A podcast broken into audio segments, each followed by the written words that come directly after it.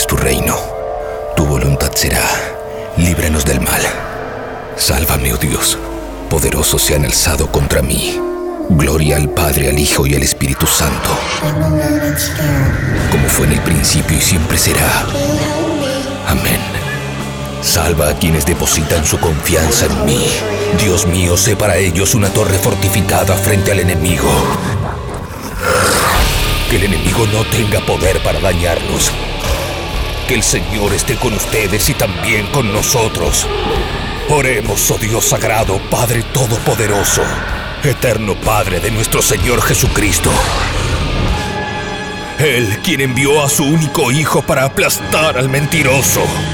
Pediré tu ayuda para alejarnos de su ruina y de las garras del demonio. Infunde terror a la bestia.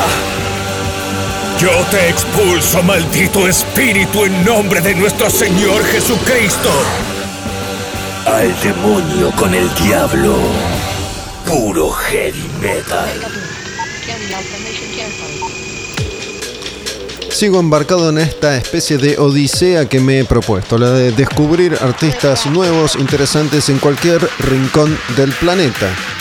Esta vez arrancamos al demonio con el diablo, nuevo programa, bienvenidos, bienvenidas desde tabernaodinlive.com, como cada domingo a las 10 de la noche, después en Spotify, ahí buscan al demonio con el diablo, ahí buscan Taberna Odin Live.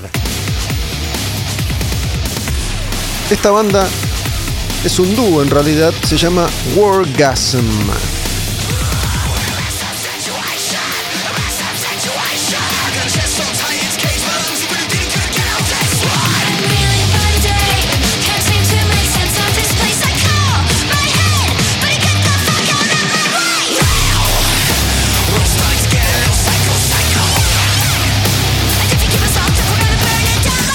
Desde hace un tiempo, antes que contar la historia de los grupos de una manera didáctica o cronológica o bibliográfica, prefiero escuchar sus canciones.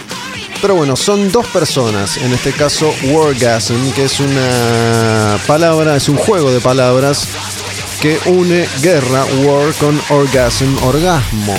Es una canción de El Seven, además. El Seven, una banda de chicas de la era grunge, y de ahí tomaron ese nombre, de una canción de El Seven. Y por el significado de esta unión de palabras, guerra orgasmo, ella se llama Milky Way, Vía Láctea. El Sam Matlock. Y si prestan atención, si se dan cuenta, si escuchan siempre al demonio con el diablo, van a notar que hay una línea que recorre a la mayoría de los artistas que hoy son considerados artistas nuevos, que tiene que ver con, primero, una estética en particular. Hoy la estética es tan importante como lo ha sido siempre, pero existen herramientas y tecnología que facilita y posibilita una búsqueda estética más eh, do it yourself. No necesitas recurrir tanto a especialistas, aunque puedes hacerlo para tener un resultado aún mejor, pero con un teléfono puedes ingeniártelas para proponer una estética interesante. Y después la música pasa por combinar distintos géneros y estilos y utilizar la electrónica, la tecnología como una especie de pegamento que una las partes.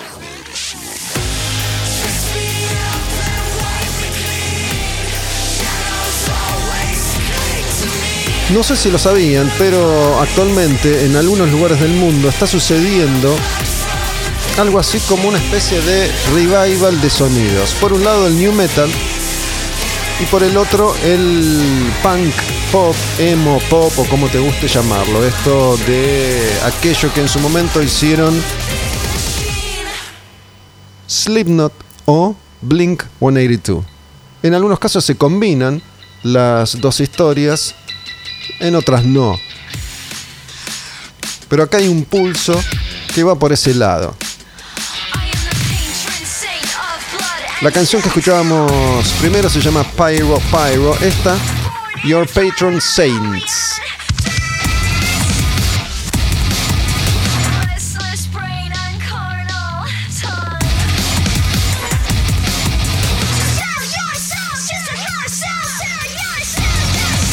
Obviamente que cuando yo digo nuevo estoy intentando encontrar algo que musicalmente represente algún tipo de novedad.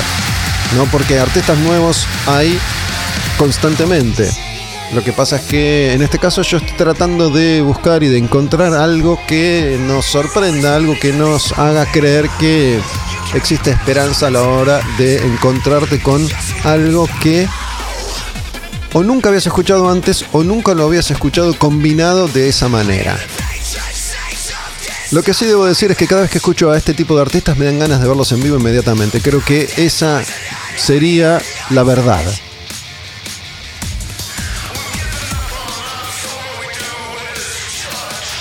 Cuando se trata de músicos jóvenes, la mayoría forman parte de esta realidad que habitamos todos, pero que la vivimos de distinta manera de acuerdo a la formación que tuvimos y de acuerdo a la generación a la que pertenecemos.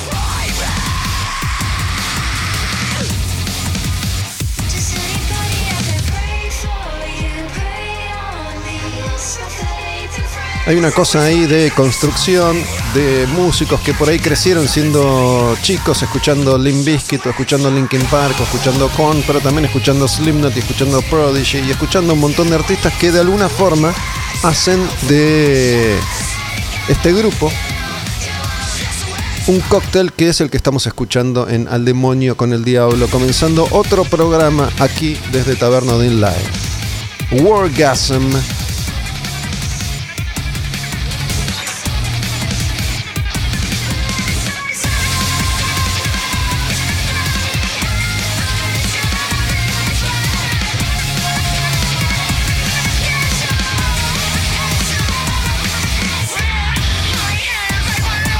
Esta otra canción es una versión, mira, escúchala. Es un tema de Nerd. Pharrell Williams, Nerd Lap Dance. Y hay algo de eso también, ¿no? Del armado de las canciones desde el teclado de una computadora.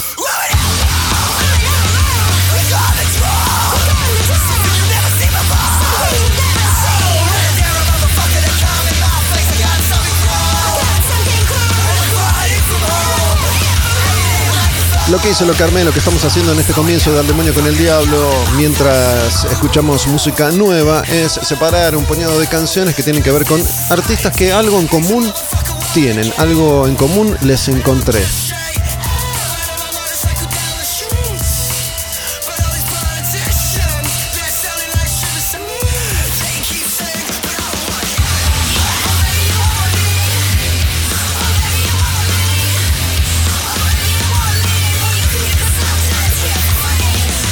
Si bien hay artistas jóvenes que remiten un poco a la vieja formación con instrumentos, también están los otros que se las ingenian para con un par de teclados, un par de computadoras, funcionar como si fueran DJs más que guitarristas o bajistas, por ejemplo.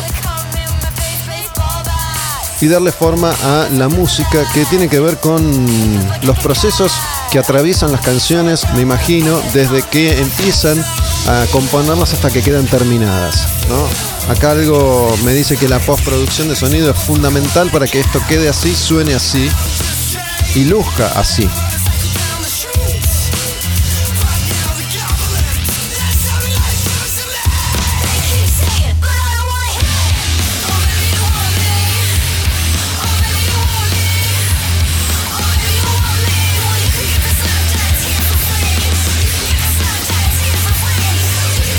No sé por qué hay algo que me dice que esto si vos empezás a apagar botones y dejas las pistas crudas, no debe ser más que una chica gritándole un micrófono. Y después entra todo el proceso de producción de una canción como esta, que es una versión de Lap Dance, el clásico de Nerd.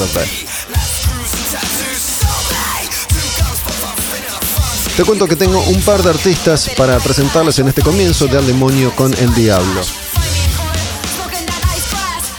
Hoy más que nunca vamos a tener un programa combinado entre la actualidad más pura como esto, que es Wargasm, y la banda que vamos a escuchar después, con la historia, porque el invitado hoy es Enrique Gómez Chafal, cantante histórico de heavy metal argentino, fue cantante de Kamikaze, de Caseta 4, de Cuero, su proyecto actual es Chafal Power Trio. El invitado hoy es Enrique Gómez Chafal. Para eso faltan algunos minutos. Ahora estamos con Wargasm y les dejo la primera canción completa que se llama Spit para después pasar al siguiente grupo en este inicio de programa Al demonio con el diablo desde tabernodinlive.com. Wargasm y Spit.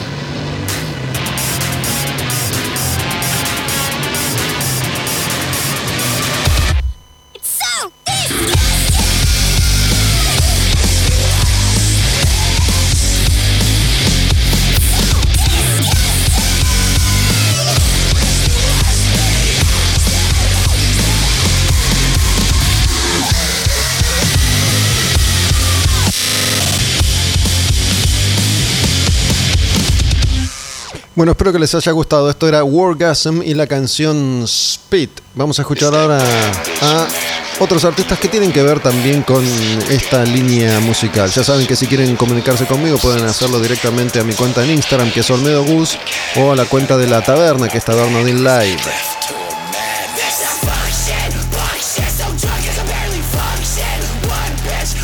Esto se llama Death Tour y es otro dúo esto no quiere decir que sean solamente dos personas las que están haciendo esta música, sobre todo cuando se trata de presentarse en vivo.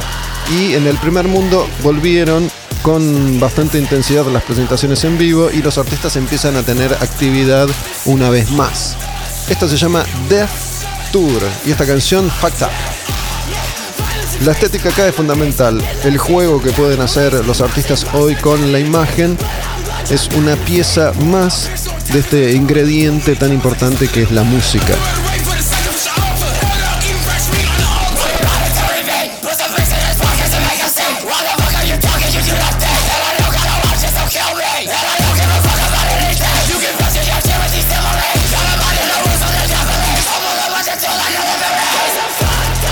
cuánto bien o cuánto mal, depende qué opinión tengas vos, le hizo Slipknot al mundo, ¿no? Porque para mí todo esto viene de alguna manera de ahí. Si bien Slipknot, que era una demencia total y absoluta cuando aparecieron, al lado de esto es algo mucho más orgánico, creo que fueron indudables pioneros de toda esta búsqueda de lo extremo desde este lugar, desde la distorsión más absoluta. Esta canción se llama Porn. Porno.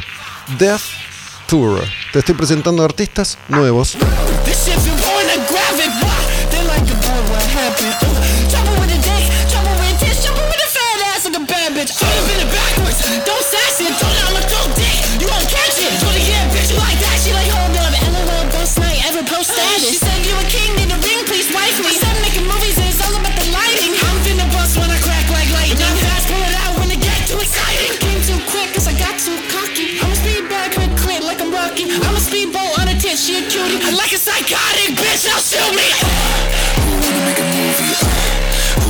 Esto me hace acordar bastante también a este artista que es un pionero en lo suyo, que tocó en la Argentina antes de la pandemia, que se llama Ghostman. Y tiene que ver con una combinación de sonidos heavy, pesados, extremos y el formato del trap a la hora de construir beats y bases para acompañar la música.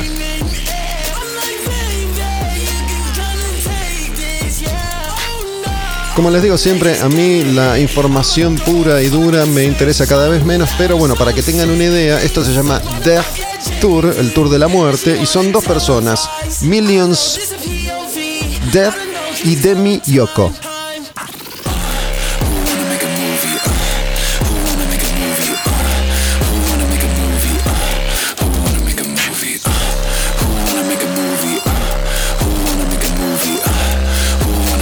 Lo que sí debo decir, y es una constante entre estos artistas nuevos que empiezan a aparecer en mi radar, es que hay una mayor presencia de mujeres todo el tiempo.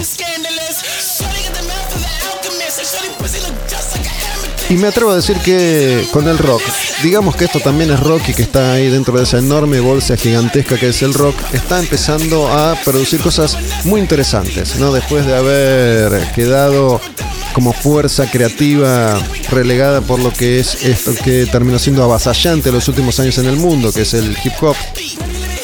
El rock empieza a dar muestras una vez más de estar bastante saludable con producciones muy interesantes que empiezan a tener una forma, a tener un sonido, a tener una propuesta. Arrancando este al demonio con el diablo con estos dos artistas nuevos que elegí para hoy, para presentarles hoy, para acercarles hoy, Wargasm y Death Tour. El último proyecto de Death Tour es el de esta canción. No sabemos que hoy se funciona a través del lanzamiento de singles o de EPs con pocas canciones. El formato álbum no desapareció para nada, pero en general un artista empieza a mostrarse con singles, con EPs y después por ahí te mete un disco. Strictly for My Divas. Se llama esto.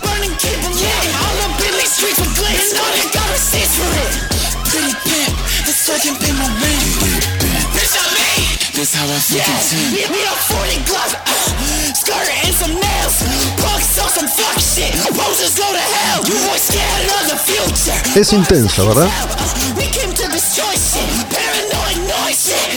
Pero decime, ¿no te dan ganas de transformar tu casa, tu home office, en una pista y volverte loco o loca escuchando esto? Ya que todavía no nos dejan ir a bailar. Ya que todavía no nos dejan ir a chocarnos unos con otras en vivo en algún espacio, pequeño, reducido, grande, no importa. Bueno, fantasiemos con esa. Insisto con esta idea, me parece que esta música para apreciarla de verdad es necesario poder vivirla en un formato que tenga que ver con la presencia de otras personas junto a vos, sudadas, compartiendo la música que desde el escenario, en este caso, te ofrecerían un par de artistas como Wargasm o Death Tour. Y siempre que hago esto, que es este ejercicio de buscar, de bucear, de encontrar, me pregunto, ¿cómo sonará en la Argentina algo así? Porque esto acá todavía no se hace. Les dejo una canción completa de Death Tour, Destroy, destruir. Sí, todo es así, fucked up, destroy. Hacer mierda todo. Después nos calmamos porque voy a charlar con Enrique Gómez Chafal.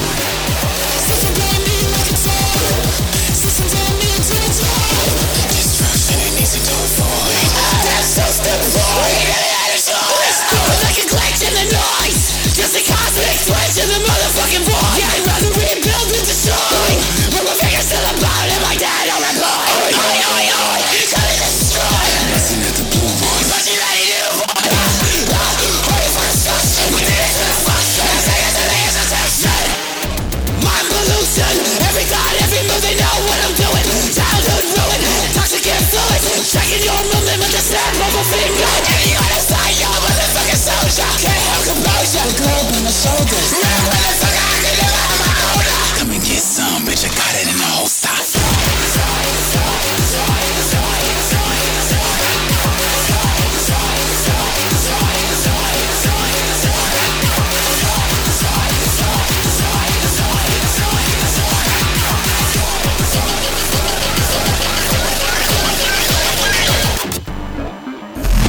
APEP, Apophis, personificación del caos. Oponentes de la luz. Al demonio con el diablo. Puro heavy metal.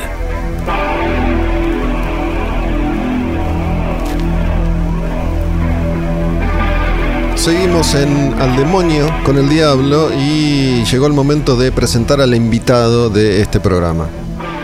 Aprovecho para contarles una vez más que todos los episodios, todos los capítulos están disponibles en Spotify. Buscan ahí como Taberna Odin Live o con el nombre del programa Al Demonio con el Diablo y pueden escuchar cuando quieran el episodio que quieran. El invitado hoy es Enrique Gómez Chafal, a quien conocí yo por ser el cantante de Kamikaze hace ya un tiempo atrás. ¿Qué haces, Enrique? ¿Cómo te va? Bien, muy bien, por suerte. Gracias por la invitación. ¿Cuándo fue la última vez que nos vimos? En, en ese, ese regreso de Kamikaze en un caseta 4 en Tal esa cual, época, ¿no? En la época de Caseta 4, sí. Que ahí me enteré lo de tu relación con Martín Nier. Ah, que había sido un... Sí, sí, mi profesor de guitarra. Sí. Sí, yo, yo tomé clases de guitarra en distintos momentos de, de la vida y Martín, que fue integrante de Kamikaze, fue mi profesor de guitarra. Íbamos juntos, fuimos juntos a, al colegio, él es un año mayor, pero fuimos juntos a, a un colegio en Olivos. Claro. Vivíamos en Olivos y tiempo después tomé, tomé un, un año, una cosa así de clases y después, bueno, nos volvimos a ver ahí. Sí. Martín fue, fue compañero tuyo. Sí, tal cual. Muchos años. Y un gran amigo. Ya que hablamos de Martín y de Olivos, yo, yo me acuerdo de haber visto en vivo Kamikaze. ¿En qué año sale No me detendrán? ¿80?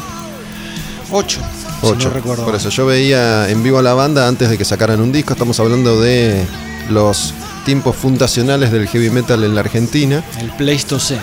Y mm, me acuerdo que los vi en la biblioteca de Olivos. ¡Oh! ¡Qué gran lugar ese! ¿Tenés algún recuerdo de.? Muchos recuerdos. Porque toqué muchas veces. Toqué con Kamikaze y había tocado antes con la banda que teníamos con Oropesa antes, 100 dB. 100 dB. Habíamos tocado muchas veces. Era un espacio fabuloso para las bandas. Porque en, esa época era todo mucho más. Por un lado era más difícil, pero por otro lado, contractar a los lugares y que tuvieras una oportunidad era la cosa más fácil del mundo. Siempre que tuvieras algún equipo de sonido propio y pudieras contar con alguien, ibas y tocabas. Nada que ver con lo que luego el negocio se fue convirtiendo, ¿no? Pero sí, la, la biblioteca es fabulosa, la, la guardo en mi... Recuerdo el escenario alto y la guardo en mi memoria. No, no, guardo, no recuerdo mucho más, pero... queda- No, yo tampoco. Yo sé que fui varias veces porque, bueno, vivía cerca y. Claro. Todos se- los shows se hicieron ahí. Se hicieron muchos shows Sí. ahí. Ahí, ahí, por ejemplo, vi a B8 con Jardino. B8, claro. Ahí tocó, ahí debutó Jardino en vivo con B8, que, que se hicieron dos, dos funciones por la cantidad de gente que había. Y bueno, seguramente vi a muchas otras bandas. A 100 dB creo que nunca los vi, sí, sí sabía de, de la existencia de- del grupo y de, de todos esos nombres que yo veía anotados en su momento en algún flyer que aparecía con 50 bandas de heavy metal que tocaban en algún festival X. Y, y todos esos grupos de, de esa etapa que, bueno, dieron a los futuros integrantes en ese momento de otras tantas bandas conocidas. Tal cual, ¿no? se, se sentaron las bases al comienzo. Era muy desordenado todo.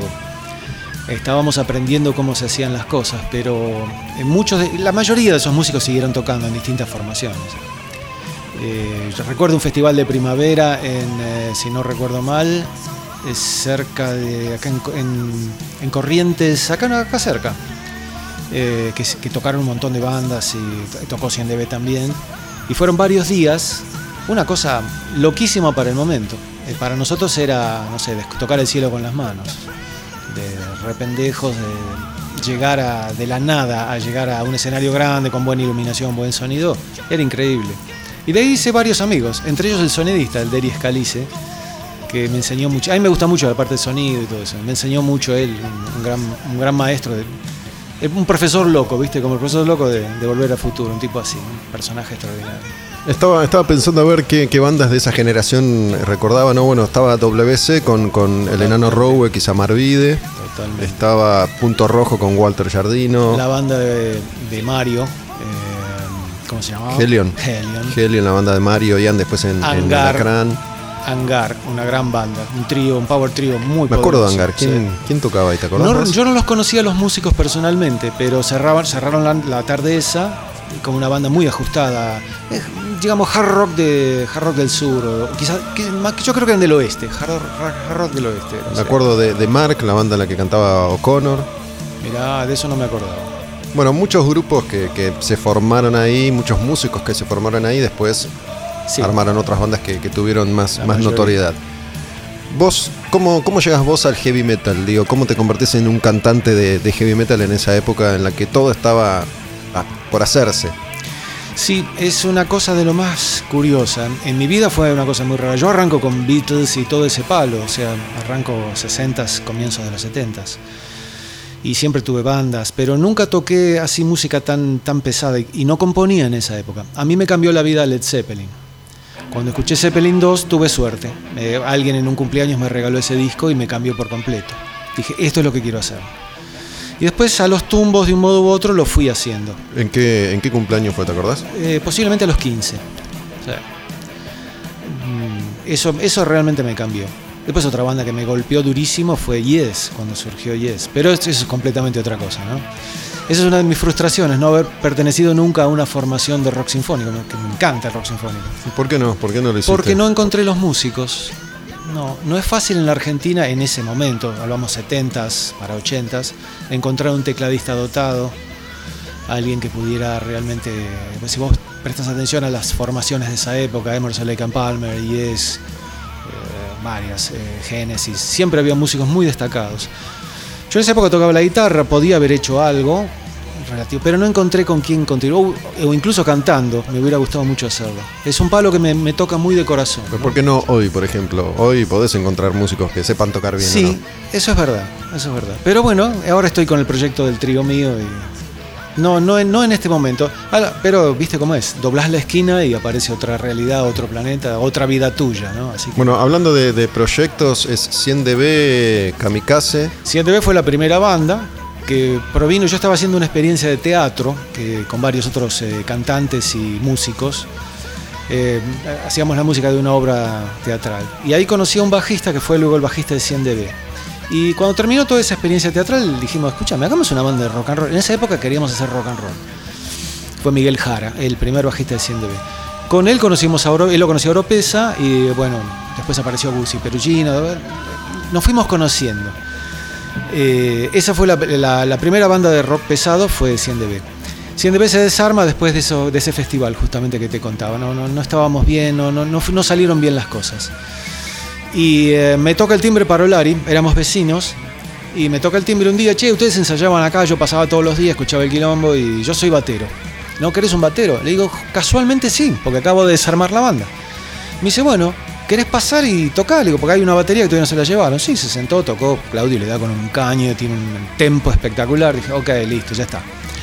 Hagamos algo, bueno, ¿eh? y yo dije, lo voy a llamar a Oropesa, que es un violero con el que yo toqué. Bueno, dale. Y eh, así armamos lo que fue después Kamikaze. No recuerdo bien cómo vino Gustavo Perugino, yo creo que a través de uno de los contactos nuestros. Un amigo que, nos acompañaba pero que no era músico, dijo yo tengo un bajista que, va a andar. Y efectivamente, Gustavo se acopló de inmediato. CNB fue una eh, Kamikaze fue una época mágica porque salía todo. Lo que, lo que querías hacer funcionaba. Era que todos estábamos aprendiendo, pero a su vez no había conflicto en la banda, era una cosa muy particular. Bueno, vos mencionaste a Mario hace un rato. Mario estuvo en el programa, pueden escucharlo si quieren.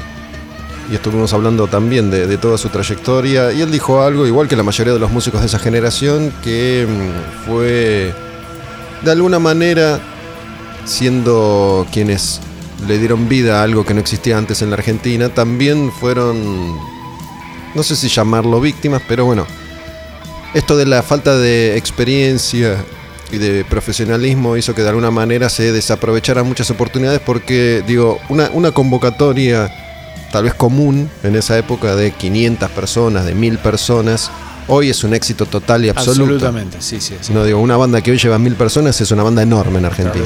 Sí. Y ahí había un público que estaba dispuesto a, a apoyar a todas estas bandas, que incluso cuando hablamos de estos conciertos de la Biblioteca de Olivos, el, el 99% de las bandas no tenía un disco y no lo iba a tener nunca. Claro. ¿no? Eh, son, son 10 bandas que sacaron discos en, en los 80. Nosotros tuvimos eh, eh, en la revista que en esa época manejaba, la primera que empezó a manejar, si no recuerdo mal, que era la Metal, nos ga- ganamos dos encuestas sin disco. Mejor banda, mejor músicos, bla, bla, bla. No teníamos disco. A través de ellos conocimos a quien nos, nos, permitió la posibilidad de hacer la prim- el primer disco, que fue Figoli. Que Marcelo tenía en ese momento, junto con Porro, otro compañero de él, tenían la agencia de, que se llama Rock de Primera. Y ellos son los que nos abrieron las puertas de un sello discográfico. Esta gente muy profesional, eran muy jóvenes, pero muy profesionales ellos. Y nosotros ya habíamos aprendido los truquitos, pero habíamos hecho cuatro o cinco años de, de pretemporada que fueron durísimos. Aparte éramos unos huevones completos, no teníamos la menor idea de cómo se hacían las cosas. Y bueno, es verdad lo que vos decís. En los festivales se juntaban mil personas tranquilamente. Tranquilamente. Para ver varias bandas. Porque la cosa ardía, en ese momento hervía todo. Era lo nuevo, las bandas realmente sonaban, había buenos músicos. Muy descontrolado, pero, pero la, la ide- la idea era muy creativa para la época. Yo lo recuerdo con mucho cariño. Además me parece a mí, yo como público me acuerdo que era muy pendejo y, y recibía todo con gusto y con placer. ¿no? Claro. No, no tenía esa mirada tan crítica que después se, se iba a instalar. Sigo a esta banda y no sigo a esta otra. Eso no existía. Sí, o por ahí, viste, uno se sentía ya satisfecho viendo a cualquiera tocar en vivo. Digo, Claro. para, para mí en ese momento, ver a cualquier músico tocar en vivo era ya Claro. para festejar. Em, después te, te vas contaminando, entre comillas, un poco. Pero sabes que hay algo en lo que vengo pensando bastante últimamente. A raíz de esto que sucede y sucedió y supongo que sucederá siempre. Pero bueno, viste que KK Downing está sacando un proyecto nuevo, ¿no? Que se llama KK's Priest. Sí, Hablo sí. de el guitarrista de Judas Priest, el rubio de Judas Priest. Lo escuché, escuché varios de los temas de él. Bueno, armó con Ripper Owens, que fue reemplazante de Halford en, en Judas Priest en su momento, una banda que se llama KK's Priest. Y estamos hablando de tipos KK, Halford, Ian Hill, Glenn KK es uno de los fundadores, junto con Gil. Claro, se conoce con Ian Hill, bajista de Judas, desde el Jardín de Infantes. Y no se no hablan. sabía. No se hablan. No, digo, tipos que dieron la vuelta al mundo 10 veces, que cambiaron la historia de la música, que vendieron millones de discos, que dieron 2.000, 3.000, 7.000 conciertos. A mí me sigue, si bien entiendo, porque soy una persona que también tiene sus diferencias con otras, me, me cuesta creer que esos tipos a los 70 años, en cualquier momento se, se va a morir alguno de ellos, no se hablen, ¿no? Y entonces te, te pregunto a vos a lo largo de toda tu experiencia, que sé que se han amigado y peleado con músicos todo el tiempo, ¿cómo, cómo lo ves a la distancia eso? De, de cosas que por eso son, a veces no, pero a veces son pavadas. Digo, no me llamaste, yo sí te llamé, vos no me contestaste, yo sí te contesté, vos dijiste esto, dijiste el otro, y no te hablas por 40 años. No solo músicos, a veces pasa con los amigos Sí, cercanos sí. también. Pero En en, este el- caso- en particular, en el caso de las, de las bandas y de la música, es muy complicado, ¿sabes de dónde? Desde el ego. Claro. Eh, hacer música, si vos eh, tocas en una banda, la música hacen los otros, vos estás de acuerdo y simplemente estás, te gusta estar ahí, no vas a tener mucho conflicto. Pero si vos haces música, el otro hace música, el otro hace música, y son todas máquinas, no vagones, sino todas máquinas, y eso Kamikaze era así, siempre fue así. Éramos, cuando éramos cuatro, éramos cuatro máquinas, y cuando éramos cinco, éramos cinco máquinas Todos caciques. todos caciques. Entonces vos tenías, todos teníamos que ceder un poco, lo cual es muy difícil. No es muy diferente, yo me río a veces charlando en casa, no es muy diferente a la discusión de los políticos. Es exactamente lo mismo. Eh, vos querés hacer una cosa y lo querés hacer desde hace 15 años y querés hacer esa puta cosa y el otro quiere hacer otra cosa que también hace 15 años que lo quiere hacer y es muy complicado eh, aflojar. Con los años y por ejemplo con el regreso de caseta estaba totalmente aflojado eso, no había ningún conflicto, cero. Es decir, ya, habíamos agarrado, nos habíamos agarrado un poco los pelos en, los noventas por, por esto que te digo yo, cómo lo hacemos. Más que qué hacemos, cómo lo hacemos. Ese es el verdadero problema. Y eh, ya luego eso va, cediendo. Ya más grandes, la amistad volvió de una manera completamente inesperada, muy cálida. O sea que quizás les deseo eso a KK y a todos ellos, les deseo que un día, a los 70 o a los 75, no sé, que se junten y digan, che, boludo, dejémonos de hinchar las pelotas, mirá lo que hicimos acá. Y eh, ahora, desconozco las razones por las cuales KK se fue. Yo pensaba que era porque estaba harto de las giras mundiales. Me quedé ahí, quizás estoy eh, completamente equivocado. Porque varios músicos se pudren y dicen, ah, listo, me quedo, que tengo nietos, ya déjame joder, me quedo en mi casa. En este caso lo que me parece que sucedió puntualmente es que él dijo, para mí hay una mezcla, parte de, de un encono con Glenn Tipton, ¿no? Pero Ahí, Tipton se enfermó y no pudo tocar más. claro, pero ya, ya se había ido de la banda y justamente él está muy dolido porque dice, yo imaginé que cuando Tipton se fue me iban a llamar y no me llamaron. Ah, y pusieron dos violeros, super violeros jóvenes. Claro, pero bueno, se, se supone que un poco la diferencia es que Tipton era el jefe de la banda, el que tenía la última palabra, eso por un lado, y por el otro que, eh, según KK, Tipton no estaba tocando del todo bien y estaba fallando un Claro. poco en el vivo y no le copaba eso y Pero era por enfermedad. probablemente sí. Fíjate lo que pasó, la diferencia eh, cuando la amistad está dada. Cuando arrancamos con caseta, Martín hacía muchos años, Martín Niga, hacía muchos años que estaba sufriendo una cuestión neurológica, de, la dificultad de movimiento del dedo anular de la mano izquierda. Nosotros lo sabíamos largamente. No había afectado antes, durante Kamikaze, los, dis- los tres discos primeros de Kamikaze, pero con el resto de las bandas que él fue haciendo, Magiar y otras bandas que tocamos mucho, yo estaba en esa época en la banda Cuero y tocamos muchas veces juntos, eh, él eh, empezó a sufrir esa dificultad. Y entonces no estaba, estaba enseñando, porque él vive de eso, pero no estaba tocando en ese momento. Y le insistimos mucho, Martín, venía a tocar con nosotros. Solo un todo dedo. bien. Era un problema en un dedo, sí, el anular de la mano izquierda. Y eh, que es un problema que no tiene solución, pues es, es largo de explicar. Pero le dijimos, venía a tocar igual. Me dice, bueno, pero a mí me da un poco de cosa, qué sé yo, estoy tocando, no, yo era un super violero con una velocidad y una precisión extremas. Ah, él es de la escuela Malmsteen. Malmsteen, ¿no? Guitarrista virtuoso, hiperveloz. hiperveloz, saltos de cuerdas, eh, bueno, era realmente extraordinario. Y Daniel era completamente otra técnica, pero era como una batalla campal entre los dos, fabuloso, porque tenían técnicas diferentes, pero los dos eran rapidísimos. Y cuando tocaban juntos y se seguían a la Tipton Downing. Eh, realmente había, había un valor especial. Y él eh, dudó, pero le dijimos, Martín, somos todos amigos, acá no pasa nada. Y se largó, se largó a tocar, grabó el disco perfectamente bien, con las dificultades propias del caso, que las le- él es muy talentoso, cambió la técnica, trabajó de otra manera, se consiguió instrumentos diferentes, pasó a defender a Gibson, escala más corta, menos tensión. Y eh, estábamos todos ahí. ¿Cuál era el problema? Ninguno. Él no podría haber tocado, ponele, supongo que no habrá querido, pero solo rítmica. pudo haber hecho eso, pero no fue necesario. Pudo hacer solos de otra manera. No, no- había ciertas cosas de antes que ya no las podía tocar. Hay ciertas cosas que yo no puedo cantar. Hay cosas del primer disco que no las puedo cantar. Eh, simplemente por la edad.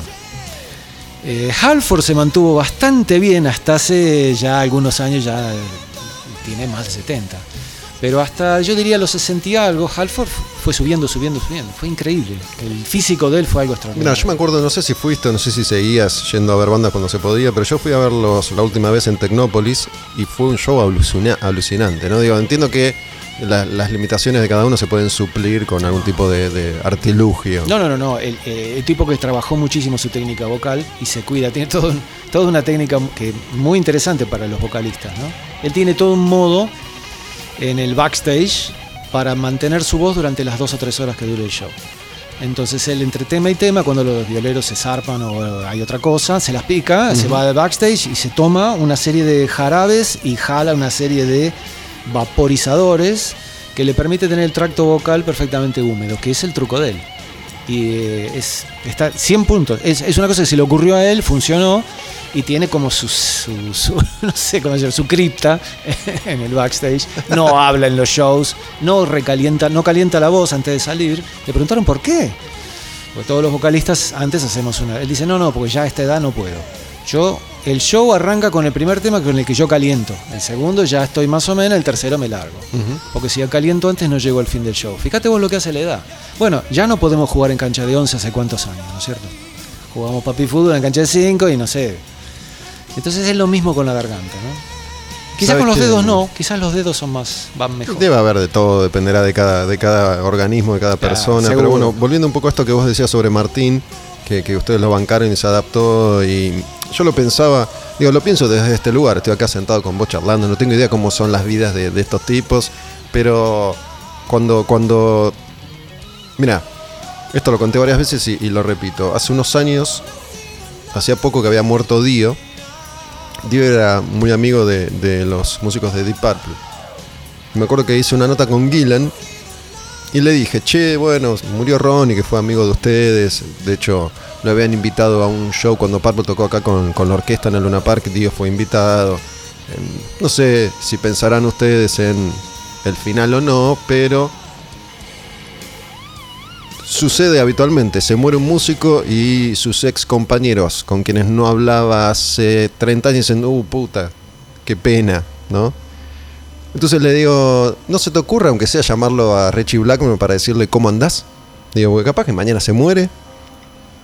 Y me dijo, no, No way. no. Digo, no tengo idea qué habrá pasado ahí, si es que pasó algo, pero me lo pregunto desde ese, desde ese lugar, ¿no? Tipos que, no, entre amigos pasa, pero en general los amigos no le cambiaron la vida a millones de personas durante 50 años.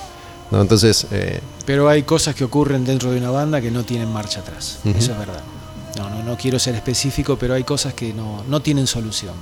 Vos podés seguir encontrándote, si te lo encontrás a una persona, decís, ¿cómo te va? Listo.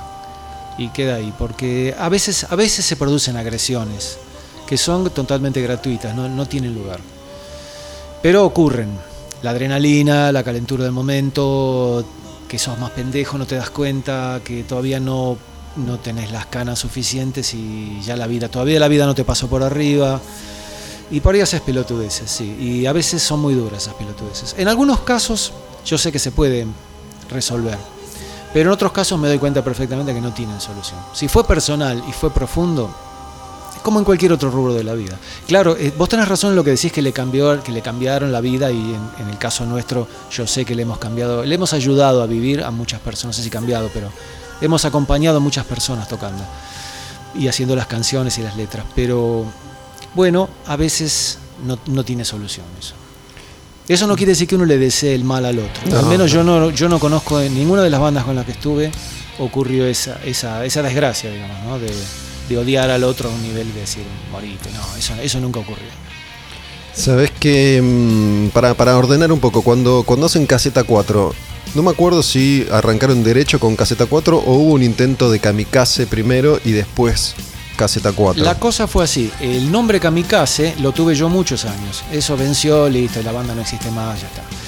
Eh, lo recuperó Miguel Oropesa y él tenía otra banda que se llamaba Ryzen Zero y estaba tocando con Roberto y eh, dijeron, ¿por qué, no, ¿por qué no ponemos a Parolari de batero que no estaba tocando y llamamos Kamikaze? Esto es Kamikaze, somos tres de los cuatro, somos Kamikaze.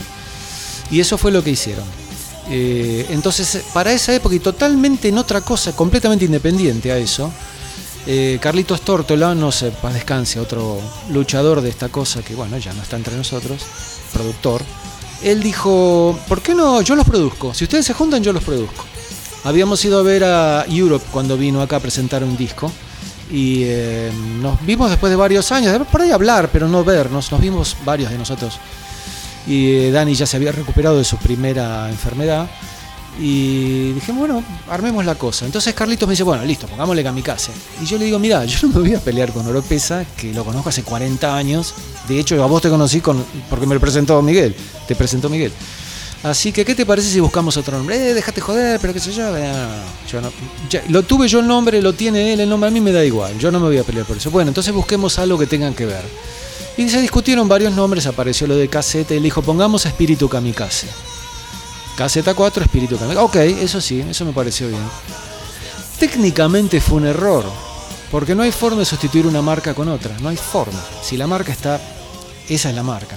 Pero conservé la amistad y aún la conservo, somos muy amigos con Miguel. Así que Entonces, en ese Arrancamos momento caseta directamente. convivieron las dos versiones. Sí. Kamikaze por un lado y Caseta 4 Sí. por el otro con integrantes de distintas de épocas distintas de épocas. Kamikaze. sí. Bueno, pero con la diferencia que Claudio ya no estaba tocando en ese kamikaze y vino a tocar con nosotros en caseta. Bueno, yo me acuerdo de Tórtola porque Tórtola fue de alguna manera el mentor del regreso de muchísimos grupos y muchísimos artistas. Entre ellos nosotros. Entre ellos Kamikaze. De hecho, él, Letal. Él reeditó los discos de Kamikaze en CD en esa época también. Ahora, ahora me voy acordando de cómo se fueron. Muy buena producción eso. Sí, una, una muy linda edición de, de esos discos clásicos de, de, de Kamikaze de los 80. Un tipo muy corazonudo, Carlos. Yo lo, lo- lo- lo lamento mucho lo que le pasó. Buena gente. Sí, un tipo que siempre estuvo, yo tenía mucho contacto con él, porque bueno, cuando yo estaba en Rock and Pop estaba en contacto con Claro. él permanentemente, yo hacía Tiempos Violentos, que era el programa heavy de Rock and Pop, entonces todo el tiempo, cualquier cosa sobre el heavy metal que él hiciera, venía a, a contármela. eh, y siempre estuvo como fan del heavy metal y, y de la música, siempre estuvo detrás de volver a unir a músicos que en algún momento Que éramos sus amigos de esa Claro. época y nos hicimos juntos. Sí, él, yo lo reconocí cuando estaba, cuando él era el manager de Delay. Ah, Delay es otra de esas es otra de bandas. esas bandas de ese momento, sí, tal cual. En Delay no tocaba. Walter Mesa, el cantante. ¿Y no tocaba el tordo de Masacre en Delay? Sí, totalmente, sí, El guitarrista de Masacre. totalmente. Antes de tener las canas negras y blancas. Sí. Este, Buena banda, gran banda. Y el bajista era Pinasco, Pinasco no sé quién es. el bajista que luego estuvo en caseta y fue el, el último bajista de la primera etapa de Kamikaze. Ah, ok. Horacio Ok. Pinasco. Che, te quiero preguntar algo que me acuerdo que, que formó parte de la mitología del heavy metal. No sé si alguna vez te lo pregunté, pero mm, hablaste de, de Metal, que fue la, la primera revista de, de heavy metal que hubo acá, que era un- una revista la- de la editorial Magendra, que era la editorial de, de la revista Pelo. De pelo. ¿no? Pelo fue una revista de música que salió durante décadas en la Argentina y en los 80 cuando el heavy metal era tan tan tan popular arman esta revista metal que también duró mucho tiempo, Sí. muchos años. Em, Una me- década seguro. y más también, ¿eh? Sí, posiblemente. Eh, yo me acuerdo cuando yo empecé en Madhouse, metal existía todavía. Em, pero el mito era ¿Vos fuiste pareja de Eve Blanco? No. No, bueno, para te lo voy a contar, seguramente ya lo escuchaste igual, pero hay mucha gente que no, pero eres eh, Enrique Gómez Jafal, es pareja de Eve Blanco, que era la directora de la revista Metal, entonces por eso la revista Metal siempre favorece a Kamikaze, Sí, les da cobertura en sus páginas y Tanto nos favorecieron que nunca tuvimos una tapa. Pero la realidad es, mucho más graciosa que esa. Ah, con Eve nos habíamos conocido, ella vendía instrumentos musicales en Radaeli. Y yo una vez fui a comprar, no, no recuerdo qué, y recuerdo a una rubia muy bien plantada, eh, que, con la que conversamos inmediatamente. Eh, no la volví a ver. Fuimos con Parolari años después, los dos vestidos bien heavy metal, como se usaba en esa época, con estrafalarios trajes. Estábamos esperando que alguien nos atendiera en la revista de, de metal. Y eh, sale de blanco, nos ve a los dos y ella piensa, después me lo dice, piensa, esta es una banda que a mí me interesa. Por la- se fijó en, el- en la estética. Entonces, eh, bueno, ustedes que bueno, queremos hacer eh, notas, algo, bla, bla, bla, bla. Bueno, ok, Maca no. Ahí siguió la relación. Tantas veces fui a esa revista, yo como fueron varios de los otros músicos, pero yo fui tantas veces a esa revista. En una ocasión la llevo de regreso a su casa. Ella vivía en el, en el sur, La llevo de regreso a su casa. Y me dice, ¿querés tomarte un café? Se bueno, qué yo. Abre la puerta la mamá. Y yo veo a la mamá de Blanco y es mi mamá. Es igual. Entonces yo me Son quedo. hermanos. Increíble. Entonces, claro, después me di cuenta. Tenemos un rostro muy parecido. Pasa que ella es mujer, yo soy hombre, pero tenemos un rostro muy parecido. O sea, los rasgos hicieron que nos quedáramos pegados inmediatamente. Y se, fue, se hizo una muy linda amistad durante mucho tiempo. Hace muchísimos años. Cuando armé Cuero, la volví a invitar que viniera a ver el primer show de Cuero, que tocaba Magiar y Cuero, la banda de Martín Nie. y- ¿En qué año armaste atrás. Cuero? 2000. Eh, el show debe haber sido 2000. 99 o 2000, no recuerdo exacto. Pudo haber sido 99. Y me dijo con mucho gusto, pero no creo que vaya a ir yo. Si yo no voy, voy a enviar a alguien de la revista. Ella no fue ese día, me envió a alguien de la revista. Y esa fue la última vez que, que hablé algo con ella. Sé que estaba haciendo una revista de viajes. Y en la misma editorial. O sea que hasta el 2000 por lo menos salió metal. No, no creo que fuera metal. Ella estaba en una, no recuerdo qué revista era, pero una revista en la misma editorial, especial de viajes internacionales, muy- una revista recopada, pero nada que ver. Así que no, eso no, no es verdad. Las encue- yo vi las encuestas, estaba ahí cuando hacían las encuestas. Era todo cat and pasty, pero de verdad. Se cortaban los papelitos y se pegaban con plasticola en, en hojas. La revista se hacía así. Sí, sí, y las encuestas llegaban por correo, la gente mandaba las cartas. Si ellos trucharon alguna encuesta, yo no lo sé. Y nunca fui, nunca pregunté, a mí no me consta. Pero sería raro porque tocábamos y metíamos mil personas. Entonces, ¿cuánto tenía que truchar una encuesta? No, no era necesario. Sí, igual que quede claro que esto es parte de una mitología Sí, divertida, ¿no? Solo por eso lo pregunté, me parecía gracioso. No me voy a poner a contar cuando empezó a correr plata, que nosotros no poníamos. Y la plata funcionaba, ¿entendés? O sea, vos pagás, tenés prensa. No pagás, por ahí también tenés prensa, pero es diferente. ¿no? Al principio no había nada de dinero involucrado.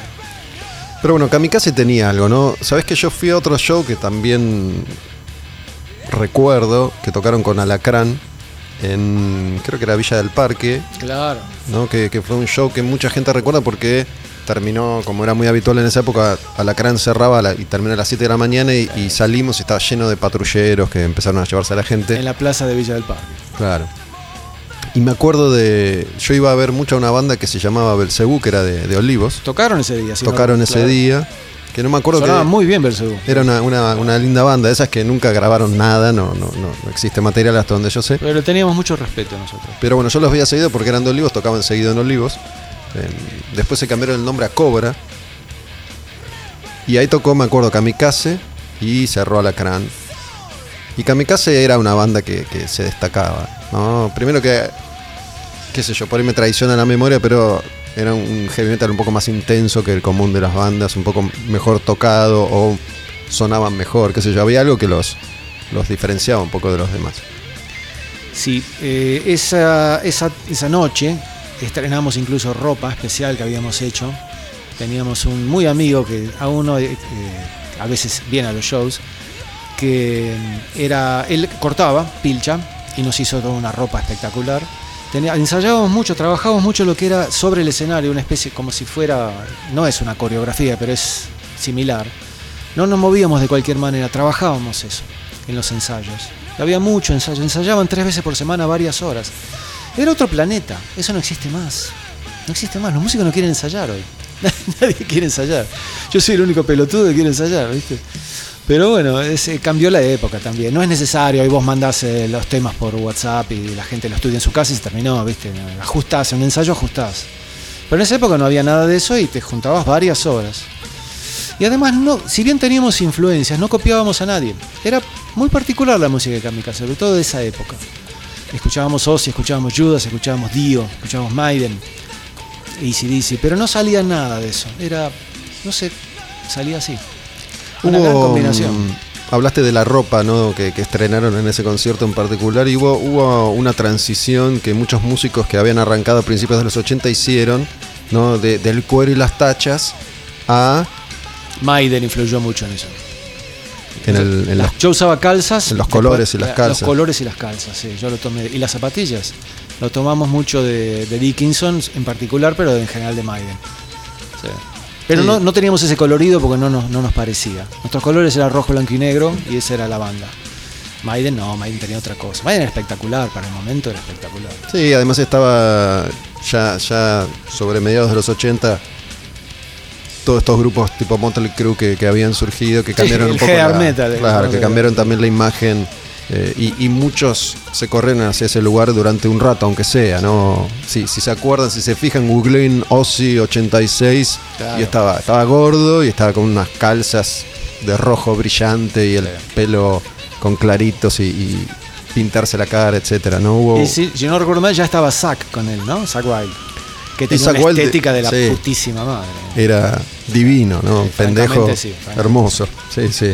Sí, tenía el pelo también batido. Sí, no, espectacular. Este, con, Rudy Sarso. Bueno, te- ah, no, Sarso no. Sí, tocó con Ozzy. Tocó con Ozzy antes. Ah, sí. sí. Zack Wild eh, entra 87, 88. Ultimate Sin, ¿no? En el Ultimate Sin. Ese lo grabó Shaky Lee. Sí, en el, ah, en el siguiente disco, después ya ahí entra Zack, Zack Wild. Eh, pero bueno, estaba toda esa transición que, que además sucedía, sucedía rápido, ¿no? Hoy, si bien algunas cosas hoy funcionan mucho más velozmente, los, los movimientos musicales atravesan periodos más largos. En esa, en esa época todo pasaba rápido y, y los grupos grababan, digo, algo que casi parece inconcebible hoy en día, pero grababan un disco por año, a veces hasta dos discos por año en los 70. Eh, Los Beatles grabaron dos por año durante años, Claro. en los 60. Increíble, la creatividad de esos. Es, es que esa es la clave, la creatividad. Si vos tenés en la cocina de- en, en tu ensayo, escupís temas, eh, bueno, podés hacerlo. Si, tocas bien, sabés componer, pero no tenés tanta creatividad, o eh, se te hace mucho más difícil. Además, las giras, ¿no? Las giras. En la Argentina nunca hubo giras demasiado extensas, por lo menos no en esa época. Pero afuera sí. Entonces te quema la cabeza, estás seis meses de gira, después te querés matar y no, no querés componer nada. Componen en las giras, en los hoteles. En donde, Purple tiene mil, mil ejemplos. Yo recuerdo que la Estrella del Camino lo hicieron en un micro, porque un periodista les preguntó, che, ¿cómo componen ustedes? Y así. Se pusieron las Sí, sí. y escupieron la letra, letra todo. listo, eran otras el tema. vidas. Otro no, digo, hoy, hoy me parece que que un, un cuerpo humano no soportaría, de hoy no soportaría el rigor del laburo de, de los 60, de los 70, incluso de los 80, ¿no? De, de tipos que, Además de lo que se tomaba. ¿no? además de, de- por eso, de la vida que llevaban, Sí. hoy está todo organizado de la, de la manera, me refiero a las bandas grandes que pueden hacerlo, de la manera eh, necesaria para proteger un poco la salud de los tipos. Pero hemos perdido en la Argentina financiación, en todo. En particular en la música, en las bandas. Antes teníamos agencias, teníamos managers, teníamos compañías. ¿Ahora qué tenemos? Las bandas top sí, está bien. Pero ¿cuántas son? Y hay miles. Antes había, poner en total 50 bandas. Ahora hay 5000. ¿Y qué hacemos las bandas? No lo digo por mí, que yo estoy quemado, estoy lavado y planchado, pero, pero lo- lo- la gente que tiene que tocar hoy, ¿dónde te apoyas? ¿Dónde hay un tipo que te dice, sí, vení pibe, yo te, yo te banco? Yo te consigo un sello. te- Ahora no hace falta sello, grabas en tu casa. Eso fue una cosa fabulosa. El disco de caseta yo lo grabé íntegramente en mi casa, las partes vocales. Una- con una computadora vieja, una interfase pedorra de 25 dólares, valvular, un micrófono de condensador y a la lona. Eso es lo que... Antes, ¿cómo hacías eso? Tenías que ir a un estudio, pagarte cientos de horas, si podés. Y aparte la atmósfera del estudio, lo que vos- lo comentábamos fuera del aire, de uno en su casa puede hacer, o, en un, un ámbito tranquilo puede hacer lo que se le da la gana, en un estudio no. Entonces, salen distintos los discos. Los podés grabar 500 veces, si te gustó, si te equivocaste en una S, pinchás la S. Es decir, eh, hay- no sé, el que no sabe qué es pinchar, bueno, eh, regrabás encima estrictamente la S, si pues, dijiste N en vez de S porque te confundiste. Antes no se podía, tenés que cantar de vuelta. Hay mil cosas que, que cambiaron para bien, si se quiere, ¿no? Sí, de todas maneras ya, ya se están manifestando las consecuencias de, de vivir encerrado, ¿no? La gente Ah, sí, no. que, que labura desde su casa como si fuera una especie de bendición se está, se está volviendo loca. Por eso hablábamos fuera del aire de em, salir, ¿no? Que, que a mí me gusta grabar en un estudio. No, no he probado nunca hacerlo en mi casa, pero creo que no me gustaría. Prefiero salir Claro. y cambiar de ambiente, de clima, de lugar, más allá de que estoy acostumbrado a un estudio de radio. em, prefiero, prefiero eso que, que estar todo el tiempo en mi casa que ya hay momentos en el que no distinguís si es la cama, el living, el estudio, el almuerzo, O la qué hora cena, es, o sí, qué hora sí, es. claro, sí, sí. Em, Pero- eso solamente va, va a beneficiar a, a empresarios, ponele, o a jefes, o a quien sea que les va a salir más barato tener empleados que van a laburar más por menos. Sí. También ya se sabe de estadísticas que no está funcionando. Estadísticas de afuera, no está funcionando. la, la, digamos, productividad cayó enormemente. Pero bueno, eh, se, se morían, así que resolvieron como pudieron. Resolvieron como. No, no. Pequeño, pequeño accidente. resolvieron como pudieron. Y bueno, salió bastante, bastante, no sé si decir bastante bien. Salió. Los que estamos vivos zafamos, los que no. Sabes que, mira, cuando, cuando yo empecé a, laburar y empecé a tener sueños y fantasías, creo que de alguna medida he, podido cumplir varios. em, porque bueno, yo quería viajar y viajé, quería entrevistar a, músicos reconocidos y lo hice, quería ir a ver shows y bandas afuera y lo hice. Digo, vivir un poco esto de- de- del primer mundo, al menos desde ese, desde ese lugar. Em, en algún momento, cuando, cuando ustedes tocaban, ¿soñabas? No, recién decíamos que una cosa era girar en Argentina y otra cosa una gira de Iron Maiden. ¿Soñaban con esa posibilidad en algún momento? ¿Creían que era algo que podía sucederles alguna vez? Al- en los comienzos no, era como ni se pensaba en eso, porque era totalmente lejano. Ya, digamos, durante la época de Kamikaze, eh, tal vez se pudo haber tocado en Chile, se pudo haber tocado en Uruguay, son cosas que no se dieron por una cuestión de management. Nosotros éramos muy buenos haciendo canciones y haciendo shows, pero éramos totalmente zapatos a la hora de manejarnos. Necesitábamos a alguien que, que, que conociera el negocio y nos manejara. Y tuvimos un par de encontronazos o quizás tomamos malas decisiones y no se pudo lograr eso. En la época de cuero, ya eh, con otra generación, yo era ya veterano, pero los, el resto de los músicos de cuero son de otra generación. Entonces ahí ya había otra clase de sueños. Y yo no decía que no, yo miraba que era, iba a ser muy difícil, pero decía que no. Pero fíjate lo que pasó con uno de los músicos, en particular con Cristian. Cristian Vidal, guitarrista de cuero, hace ya muchos años, casi una década, que toca en una banda internacional. Ha girado dos o tres veces por todo el mundo. Es en. Therion, ¿no? En Therion, claro. Pablo Garrocho se cansó de hacer giras con Patricia Sosa, eh, que también era baterista de cuero. Eh, en fin, eh, pudo, pudo ocurrirle a alguna otra persona. Yo nunca pensé en, en lo nunca me interesó en lo personal. A mí me estaba, yo estaba muy interesado en que me fuera bien acá. ¿Qué es irte bien? Que la gente pudiera reconocer el trabajo que hiciste, si escribiste una letra que les haya gustado, si escribiste una canción que les haya gustado. Nunca tuve la- la el particular interés en mostrarlo en el exterior. Pero bueno, así soy yo, por ahí. No, no, no creo ser, no creo ser un caso muy común, creo que es más bien un caso especial mío, en ese sentido. Sí, a mí lo que me pasaba, sobre todo cuando empecé a tener la chance de viajar seguido y ver cómo se hacían las cosas afuera, digo, más allá de viajar o no, de, de exportar o no lo que uno hace, de mi, mi fantasía muchas veces era poder lograr hacer algo acá a ese nivel. ¿no? Y de alguna manera, muchos casos se se, acer- sí, se ba- han hecho. sí. ¿no? En un momento se profesionalizó mucho Muchísimo. esto. Eh, también entiendo que probablemente si vos o yo hubiéramos tenido esta misma vida, pero en Estados Unidos, capaz que no te digo una Ferrari, pero un Mercedes-Benz hubiéramos tenido, qué sé yo. No hay digo, duda. si uno piensa en, en cuestiones materiales. Pero más que nada era eso, ¿no? Decir, para, yo quiero estar en un festival de primera, en un show de primera, con bandas de primera, en un estudio de primera. Y la verdad que en algún momento eso se, se- se acercó bastante. Sí. Se acercó bastante. Eh, con el regreso de Caseta, nosotros ya habíamos estado en varios festivales, con el regreso de Caseta en los Metal para Todos tuvimos la oportunidad de tocar ante un público realmente numeroso, 7.000, 6.000, 5.000 personas, que desde las épocas de Metal en Obras o algo así, o en Vélez, eh, no, no, no, no habíamos hecho. Eh, es muy lindo, es completamente diferente. Eh, tocar en un ámbito más chico, como de Roxy o un lugar así, es muy íntimo, tiene un, hay un clima que en un estadio no. Sí, pero, pero bueno, esa- esas cosas, esa- esos logros, es verdad que pudimos hacerlos. En lo, en lo personal yo los atesoro como algo muy valioso en mi vida, poder haber hecho esas cosas. Y eh, varias de ellas fue a causa de estar en una buena banda y también tener un buen manager que se interesara en que la banda fuera tuviera exposición. ¿no? Esa es la clave. Hoy eh, todas las bandas pueden hacer canciones, todas las bandas pueden grabar discos, todas las bandas pueden tener exposición a través de la web. ¿Y qué significa eso? Porque antes vos sonabas en una microguía dos semanas en una radio sólida y vendías miles de discos. ¿Y hoy cómo es? Es muy diferente, el negocio es muy diferente hoy. ¿Para qué querés un disco?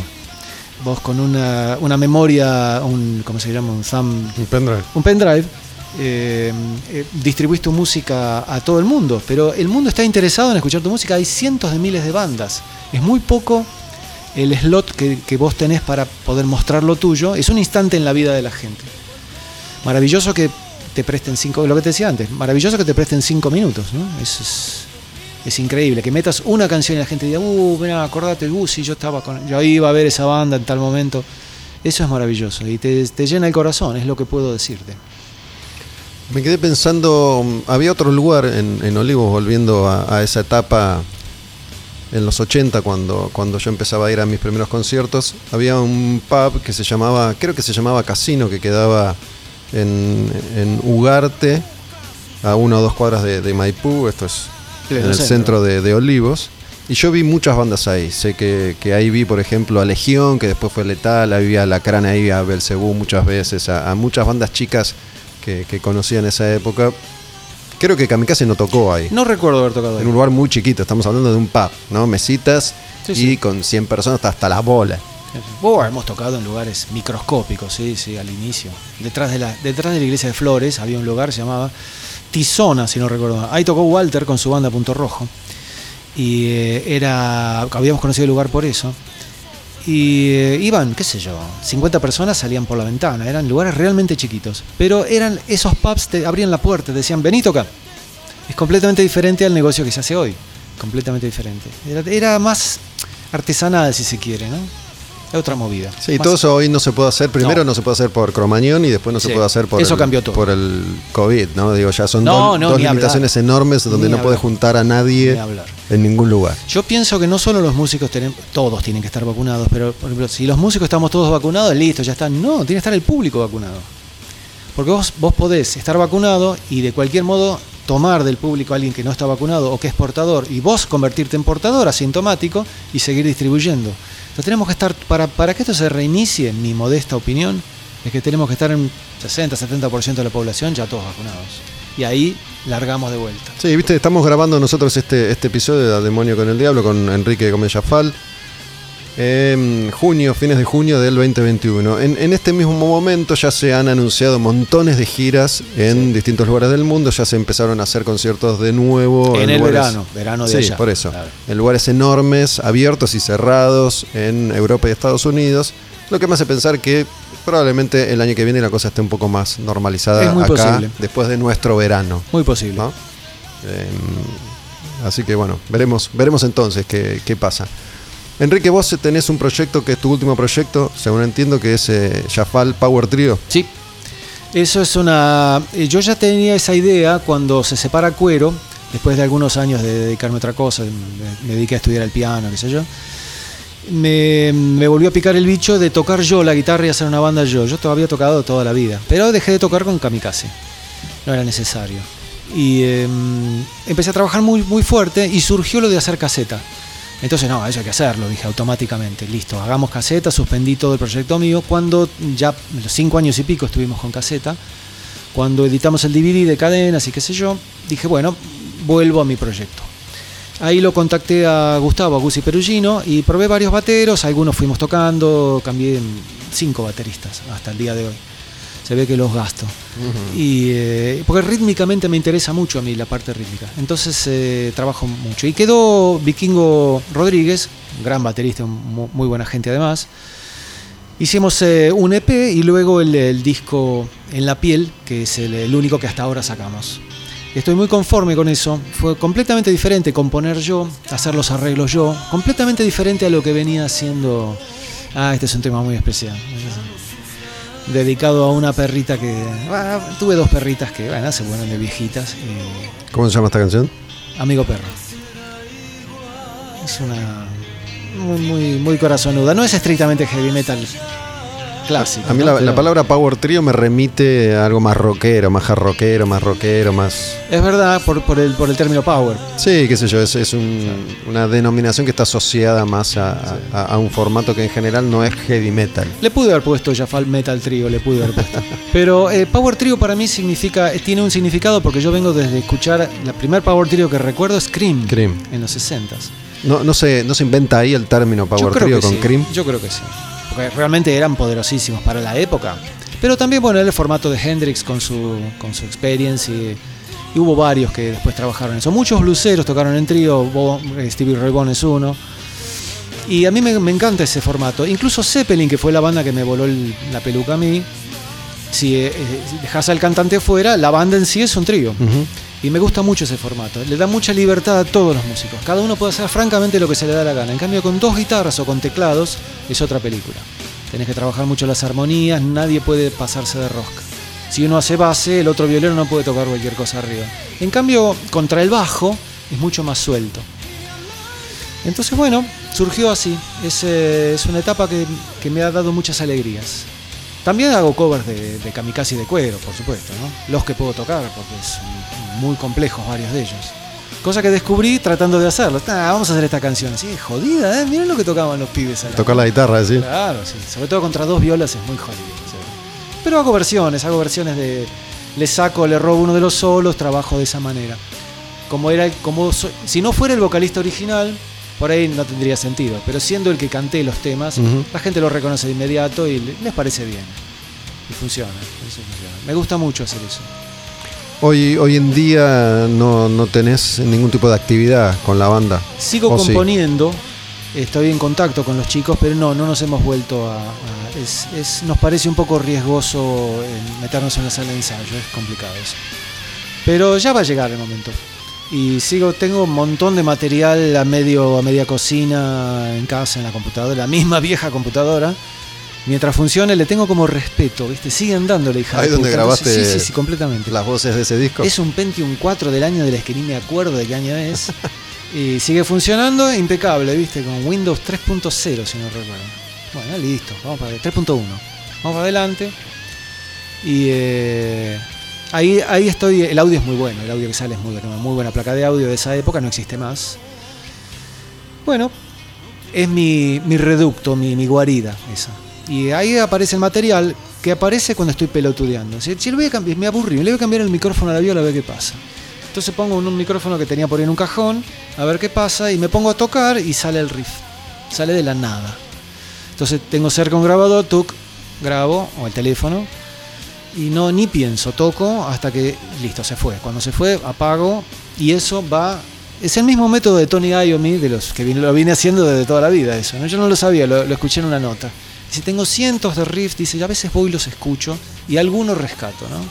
Bueno, pasa eso. Si lo escucho un par de veces y no me dice nada, lo borro. Y si lo escucho alguna vez y digo, este va, prácticamente es- de ahí sale un tema que después toco con la banda. Es mi método ¿Escuchás música todavía? muy poca, muy poca. A veces me sorprende. Lo de KK lo escuché porque dije, no, como una banda, vamos a escucharla. No, no te voy a decir que, me divirtió. Yo nunca lo consideré a Reaper un sustituto de Halford. Nadie puede sustituir a Halford. Halford es Mr. Metal. Para mí. Es mi, opinión, me hago cargo de lo que digo. Pero es un gran vocalista. Reaper es un gran vocalista. Pero Halford tiene algo, él muy particular, además de su voz inconcebiblemente versátil. Tiene un corazón. Yo creo que mucho, mucho del material de Judas lo hizo él. Y se nota. Bueno, sabes que hace, hace poco en, este mismo programa hicimos como un repaso por, por varias de las canciones que, que grabó Ripper Owens, que cantó en mil bandas diferentes. Y, y un poco decía eso, ¿no? Yo no soy cantante, no, no sé si soy capaz de distinguir quién canta mejor o peor, pero el tipo tiene una voz fenomenal. Lo que pasa es que, Él no se puede falta- sustituir a Halford, es imposible. Tiene un registro vocal muy particular. pero digo, no tiene, no tiene ángel el tipo, ¿no? Digo, le, le- le falta algo más, porque con esa voz uno cree que podría haber llegado más lejos. Sin embargo, se acopla perfectamente a distintos proyectos, pero le, le falta eh, ese brillo extra que, que tienen Yo recuerdo. otras figuras. Sí, en particular te diría. eh, bueno, Halford, Dickinson. Halford y Dickinson. Ronnie Dio tuvo algo que diferente, pero obviamente. Bueno, volviendo. eh, eh, yo creo que esos vocalistas, Halford, Dickinson, Ronnie Dio, de otro modo, quizás, más calmo, como más expresivo con, con los brazos. Ozzy. Ozzy, bueno, ahí tenés. Ozzy es un cantante que, como cantante, es en todo caso dudoso. Pero sus canciones son extraordinarias. Es una Lo que porque tiene otra- es un, es un timbre de voz muy personal. muy personal. Y él es un gran carismático. Se pone de arriba y la gente muere. Y aparte lo quieren, lo adoran. ¿Quién no lo quiere Ozzy? No hay nadie que diga Ozzy es un. Todo el mundo lo quiere. Pero vos recordás a Halford con su gorra y, y su bastón de mando eh, en, en los mediados de los ochentas.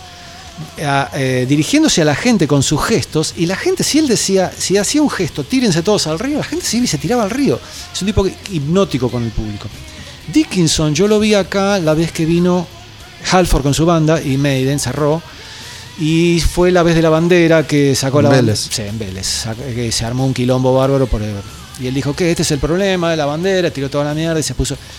La gente se había congelado, el estadio estaba congelado, yo estaba entre el público abajo. La bandera por The Trooper, la bandera Por The inglesa. Trooper, él dijo Mitch, mire Luis, lo hice siempre, toda la vida lo vengo haciendo. Sí, pero no- quizás no era el momento. La gente se copó mal. Y el Dickinson, eh, a lo largo de la próxima media hora, yo lo observé como vocalista y como frontman. Levantó a un muerto, la gente estaba sepultada de fría, y los levantó, los puso locos. Eso es un frontman. Entonces dije, ok, este tipo está fuera. Yo lo tengo como uno o dos como frontman, digamos. Es capaz de hacer eso, de levantar a un público hasta de la muerte total Además lo que tiene Dickinson que es envidiable es su Y estado una voz físico. extraordinaria, sí. ¿no? Además de su voz, un estado físico que hace que pueda abarcar semejantes estadios, porque es el único tipo que toca para tanta gente, ¿no? además de Metallica. Y tiene, tiene unos cuantos años, ¿eh? Sesenta y pico tiene. Sí, sí, sí, por eso está, está muy, muy, Muy bien, bien, sí. físicamente y siempre tuvo ese despliegue. Halford es estático, Pero bueno, él resuelve con, sí, con un tiene gesto. un gesto, es increíble. Con- como un con- actor. Se cambia, se cambia el, el tapado de cuero. Tal cual. Tiene que se- como- se, jodió la espalda del peso que Sí, tiene. tiene las como tallas 12, esas. 12 tapados de cuero de, de- de los hombros al piso que, que va cambiando. Bueno, fue la estética que impu- la impusieron ellos. Sí, sí. Porque el resto era camperas de cuero de los 50, Saxon, qué sé yo, de esa época. Y, eh, y bueno, ellos impusieron otra, como otra cosa, ¿no? Una época mágica de nos tocó vivir. 80 nos tocó vivir una época mágica. 70 fue, yo me la perdí. Los 70 me lo perdí. Porque estaba estudiando, era otra cosa. Pero 80 me tocó vivir eso y lo atesoro. 90 ya fue completamente diferente, ¿no? ¿y ¿qué otras, qué otras cosas tuviste o hiciste en tu vida? Porque se me ocurre que no, no siempre pudiste vivir de la música, ¿o sí? No, yo, bueno, en la- mi familia tenía un negocio familiar, que no viene al caso, pero cuando ya mi, mi papá, mm, mi, mi viejo venía a todos los shows de Kamikaze, era uno, de- uno más en, en el Fénix, era uno de los que estaba ahí. Cuando ya papá ya no estuvo, estaba muy, muy viejito, eh, me ocupé yo del negocio. Entonces, bueno, me, me- me permitía, digamos, tener un poco de flexibilidad a la hora de los horarios y a la hora de no tener que estar, que eso pasó muchas veces en varias de las bandas, tener que salir a laburar, había que ir a laburar. Entonces, ¿cómo ensayás? No se podía. Y es perfectamente entendible. Entonces eso me permitió. Pero además yo había, en los 70 estuve en la facultad, estudié ingeniería electrónica. Por eso me, permitía, digamos, lo, que son cableríos, entrar a un estudio de grabación me permitió tener una flexibilidad que por ahí otros músicos no, no, no les tocó vivir. No, no es una virtud, es una circunstancia que me tocó vivir a mí. Y después eh, me gustó mucho, cuando entre banda y banda, me gustó mucho la idea de muy chico de volver a aprender a tocar el piano. Mi vieja era pianista, muy buena, y mi viejo cantaba tango. Que eso es una cosa que hago para mí, que me cago de la risa. Canto bastante bien el tango. Tengo, tengo esa onda, que la heredé de mi viejo. Pero no tiene nada que ver con el metal. Eh, y entonces estudié muchos años para mí, solamente como placer mío, el piano clásico, piano de la, de la época romántica, Chopin, Schubert, desde Beethoven para acá. Aunque Bach también hay que, hay que transitarlo, ¿no? Esas fueron las cosas básicas. Eso y el automodelismo, Ah, mira. me encanta. ¿Armás? Eh, sí, sí, sí. Hemos corrido muchísimo con. Todavía a veces, este año, bueno, con la pandemia no se pudo. Pero corrí muchas veces con cada nene. Yo he aprendido mucho de ellos. Yo me dediqué 30 años a tocar y ellos se dedicaron 30 años a pulir la- los motorcitos y los chasis de acero. Hablas de los autos entonces a, a- Slot. a control. No, no, no, no. eh, eh, de es el slot car, claro, es la evolución de la escala Scalectric, que es eh, carrocería dura, motor eh, eh, imán abajo para que no se vuelque, y nosotros y, y corren por, un, eh, por una pista con eh, una ranura. Nosotros eh, lo que hacíamos era el slot de competición, que son pistas gigantescas que tienen poner 15 metros de largo, de recorrido tienen 60 o 70 metros, pero de largo de punta a punta tenés 15 metros, 6 vías u 8 vías, se corre por tiempo y tenés que. No los ves los autos, no los ves. En la pista tenés que estar muy, muy. Ya, bueno, todos los corredores lo ven, pero yo me acuerdo cuando volví en el 2000, 2001, Después yo corrí de pibe. Pero es con control, pulsador Con eléctrico. pulsador, pulsador. Es como un Scalectric, pero digamos más sofisticado. El Scalectric es muy sofisticada la estética. En estos otros es muy sofisticado los chasis con movimiento, los motores con imanes recontra remil, las bobinas que se balancean en la NASA. Es una locura. Después está el radio control, que algunos de los chicos hacen radio control. Y eh, bueno, son- yo no me metí en ese negocio porque es muy, muy caro. Muy caro. Pero es extraordinario también. El slot lo que tiene es la velocidad. Te mata la velocidad. Tenés que estar muy, muy al dedo. Das, das una vuelta en dos segundos, a veces tres segundos. Una pista de 50-60 metros. Tenés ahí siete eh, curvas diversas y no te tenés que salir. Y corres 3 minutos por día, 3 por 6, 18, son 15, 15 minutos. Corre una carrera, 15, 18 minutos dura una carrera. A full de punta a punta. Es muy interesante. Al que le gustan los, los modelos y te gusta ¿Existe eso soldar. el- dónde? sí. Digo, en- En la capital hay múltiples pistas. Y varias en la provincia también. Después fuera de... ¿Son públicas? Sí, cualquiera puede ir a ver. Pero ahora hoy no están trabajando. Ah, bueno, sí, más allá de estas circunstancias. Yo voy a una que está muy cerca, se llama, eh, está muy cerca de Pinar de Rocha, en, eh, en la segunda Rivadavia. Se llama Danger, fabulosa. La, la hizo un amigo mío, se hace todo por computación, CNC, unos locos de mierda. Yo lo- a los 6, 7 años corría eso, hasta los 11, corría una pista que se llamaba San Pedro, que quedaba cerca de mi casa en Devoto, y casi Villa del Parque. Y un día desapareció, hubo un edicto en Capital, borraron todo lo que es el automodelismo, no se pudo correr más en Capital. Yo dejé, ya entraba en la secundaria, dejé ¿Por, de... por qué? Después me contaron, uno de ellos, un loco, que de nuevo, yo estuve 30 años tocando y estuve Escondían 30 mensajes de montoneros en los autitos. No, se corrió por guita. Ajá. Entonces eh, se tomaron de ahí. Un funcionario de uno de los gobiernos, yo creo recordar que era un gobierno militar de la época, en esa época la Cava no era independiente, era la ciudad de Buenos Aires y había un intendente puesto por el presidente, que era un militar en ese momento. Entonces uno de, este- uno de estos tipos grosos fue a la pista que se llamaba la pista de cristal, que daba en la avenida Santa Fe, en el centro. Era muy conocida. Y la revista Corsa, todas esas revistas se tenían un- una sección de automodelismo. Iban, eh, fue este tipo y dijo, che, quiero correr, qué bueno que está esto. Y le dijeron, bueno, pero ves esa cola, son todos los monos que quieren entrar acá. Sí, pero yo, ¿me entendés? No, dice, yo no puedo hacer eso porque esta gente son mis clientes. Ah, sí, le clausuró la pista. Y no solo clausuró, clausuraron todas las pistas de la capital. Eso me lo contó un personaje muy esencial en este, que es Coco Calós, que, bueno, yo no conocía, sabía que lo habían borrado, pero no, no la anécdota. La cosa es que yo no, no corrí más. A los, en el 2000, te estoy hablando muchísimos años después, eh, la segunda mano estaba buscando algo. ¿Te acuerdas de la segunda mano? Me acuerdo, sí. Bueno, ahí conseguíamos los músicos, ¿verdad? Uno decía, ¿dónde saca un bajista? Era, era una revista en la que se publicaban avisos para vender, comprar, buscar, ¿Qué contratar. internet? Ningún internet. Músicos se conocían Claro, así. publicando avisos gratuitos en segunda mano. Podía llegar un chorro que se afanaba todos tus equipos o un tipo extraordinario con el que tocabas toda tu vida. Eh, veo un aviso, eh, slot, car, qué sé yo, escala. Esto ex- existe, para mí no había existido nunca más. Fui a ver, me- tuve mucha suerte, me encontré con un tipo extraordinario que me enseñó todo de vuelta. Y ahí agarré mecha y no paré más. Así que les recomiendo a los locos que les gusta soldar, armar su auto y competir, es fabuloso. Yo recuerdo que había lugares que pensé que no existían más, a los que vos ibas y podías eh, comprar una vuelta y te Sí, daban un era, autito. Sí, sí, sí, así era. y dabas un par de vueltas. ¿No? Eso creo que se puede hacer en Añé, en, eh, en, en Escalabrino y Ortiz, que es una pista de específicamente Scalectric.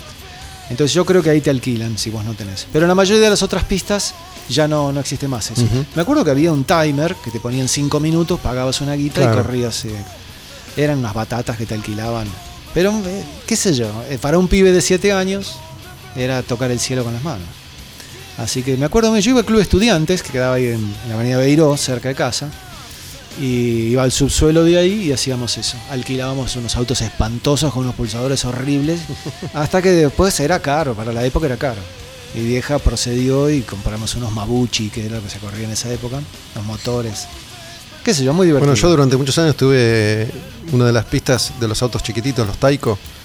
Totalmente. Y mi viejo viajaba por laburo y me había traído de Estados Unidos una, una pista con varios autitos. Después cada vez que viajaba me traía más pistas o más autitos y durante mucho tiempo, desde que fui chico hasta adolescente, jugaba en mi casa con, Precioso. con Bueno, esos que eran chiquititos. Después fuera de línea te paso el link y alguna carrera que se haga te voy a invitar a que vengas Ah, y te vas, te vas, te va a encantar. Son eh, pilotos de primera. y El ahí, ¿no? submundo de... Sí, sí, sí, te metes ahí y querés ya correr, ¿viste?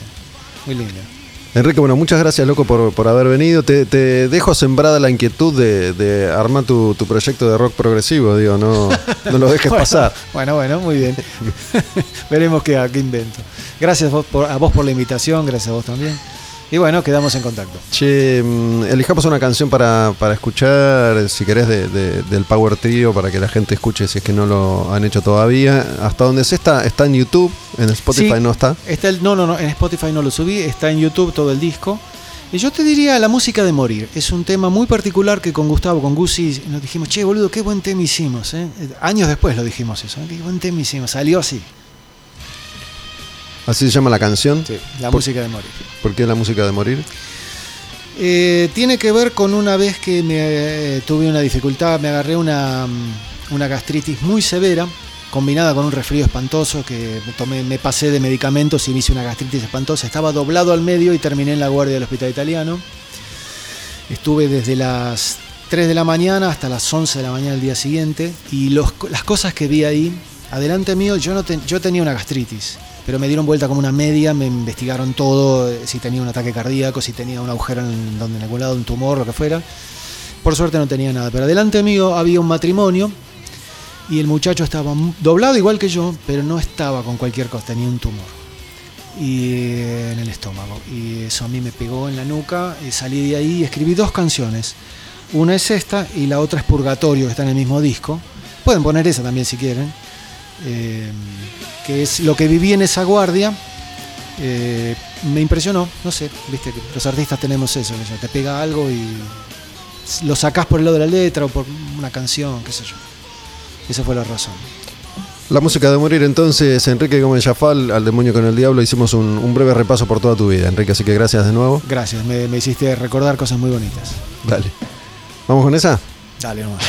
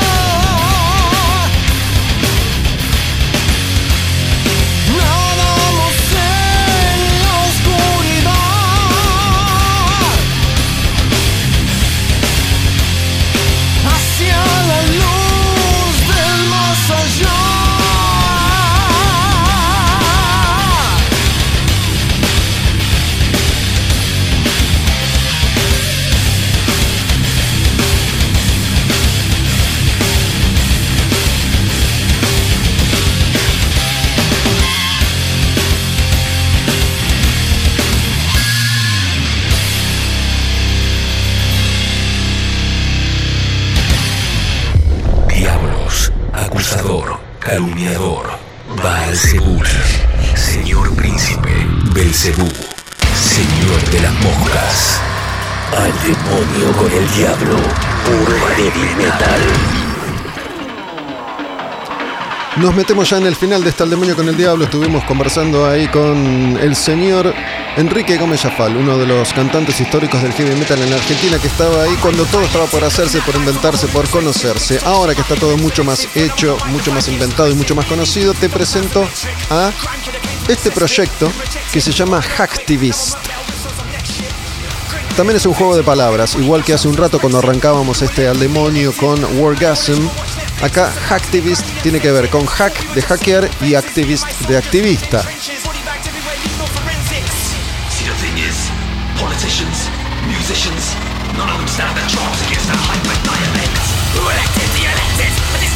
Acá tengo que volver a recurrir a la figura de Slipknot como una gran referencia para tener una idea de por dónde va esto. Pero en realidad lo que les quiero contar es otra historia, porque lo que me interesó acá es contar un poco cuál es la propuesta, la idea y la fantasía de la gente que forma parte de este proyecto hacktivista.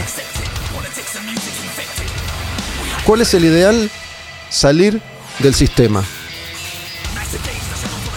Uno de los integrantes de este grupo propone intentar de a poco salir del sistema. Esto que parece ser tan difícil, ¿no? Porque el sistema nos oprime y nos atrapa porque ellos... Vos usás la tecnología para hacerte el artista, ponele, pero bueno, el sistema la usa para controlarte, para manipularte, para saber todo lo que haces. Para que no tengas escapatoria. Bueno, en este caso, quiero contarles un poco de qué se trata este proyecto desde lo ideológico más que desde lo musical. Mientras vamos a ir escuchando las canciones ahí de fondo, pero acá lo que interesa es un poco la propuesta.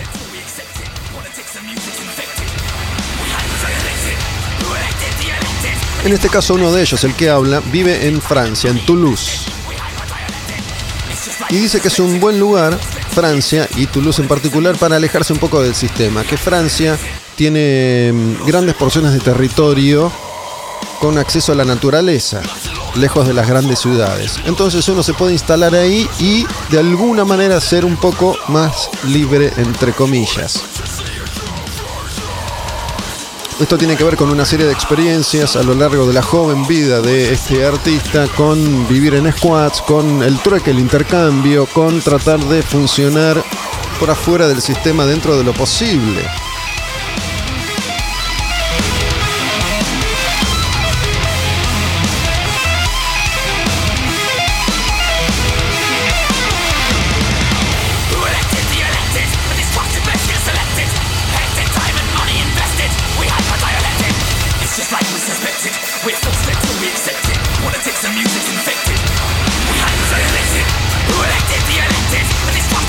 Si bien esta persona está viviendo en una ciudad como Toulouse, dice que en 10 o 15 años se imagina tratando de salir por completo del sistema. Dice que vivió en squats, squateando, que vivió de la seguridad social. Esto es algo que funciona mucho mejor en el primer mundo que acá, vendría a ser una especie de seguro de desempleo, se supone, y me han contado incluso argentinos que viven en distintos lugares del primer mundo, que la seguridad social es una especie de bien y mal a la vez. Bien porque, bueno, te da una mano y podés vivir dignamente, muy dignamente, con casa y comida de la seguridad social, pero también crea una especie de ejército parasitario de personas que desacostumbrada a hacer esfuerzos de verdad, no saben qué hacer de sus vidas y terminan en locuras tales como la drogadicción, la depresión y, en algunos casos, el eventual suicidio.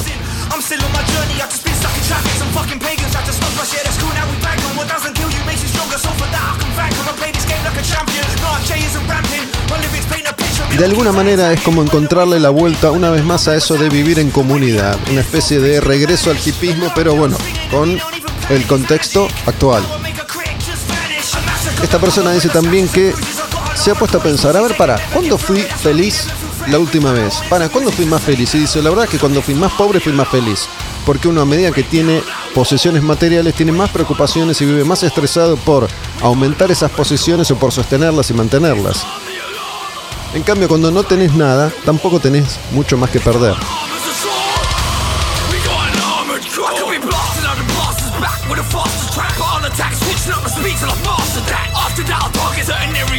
Hay un nuevo disco de mm, Hacktivist, que es este que vamos a ir escuchando, que se llama Hyper Dialect.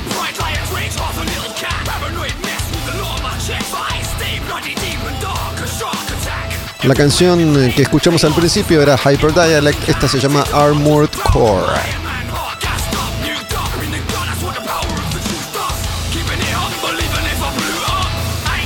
Hay muchas personas que dicen para otra vida es posible. Capaz que si tengo mi huertita, cultivo mi comida, me armo una casa de barro que sea ecológica y trato de generar energía con agua, con viento, con sol, puedo de alguna forma acercarme a esta idea de vivir en una comunidad que se autoabastezca y que funcione por afuera del sistema.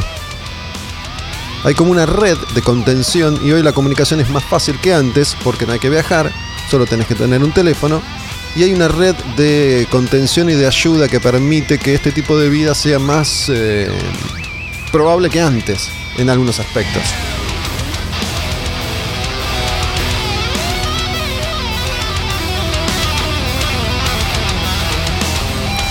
Y esta persona describe esta circunstancia, esta, esta situación como Gutang, igual que Gutan Clan. que es un Gutang? Es un grupo de personas que tienen distintos talentos y habilidades, destrezas e intereses que comparten e intercambian. Eso vendría a ser Gutang.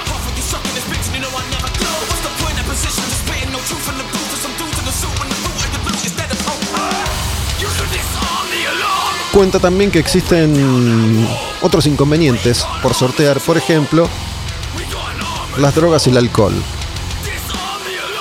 Esta persona que, si quieren les digo cómo se llama, para que tengan esa, esa referencia, se llama Jot Maxi, es uno de los vocalistas, de varios vocalistas que forman, que conforman este proyecto Hacktivist.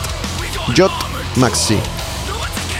Dice entonces que no recuerda haber pasado un día de sus últimos 20 años sin drogas y sin alcohol hasta que hace 5 meses dijo arranco y hace 5 meses al momento de contar esta historia que está sobrio.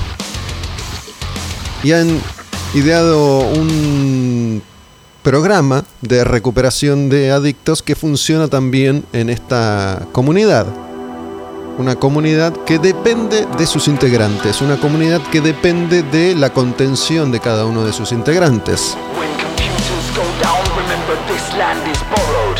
Choppers in the sky bring pain and sorrow. Pollution leaves a bitter taste that's hard for us to swallow.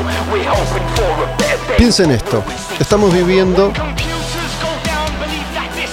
en una especie de cuarentena pandémica y nos hemos acostumbrado a no poder hacer un montón de cosas que antes sí podíamos hacer, así como nos acostumbramos, como hablábamos recién con Enrique, a no poder ir a los conciertos de la misma manera en la que íbamos antes de Cromañón, así como nos acostumbramos a que viajar por el mundo no es igual que antes de la caída de las Torres Gemelas.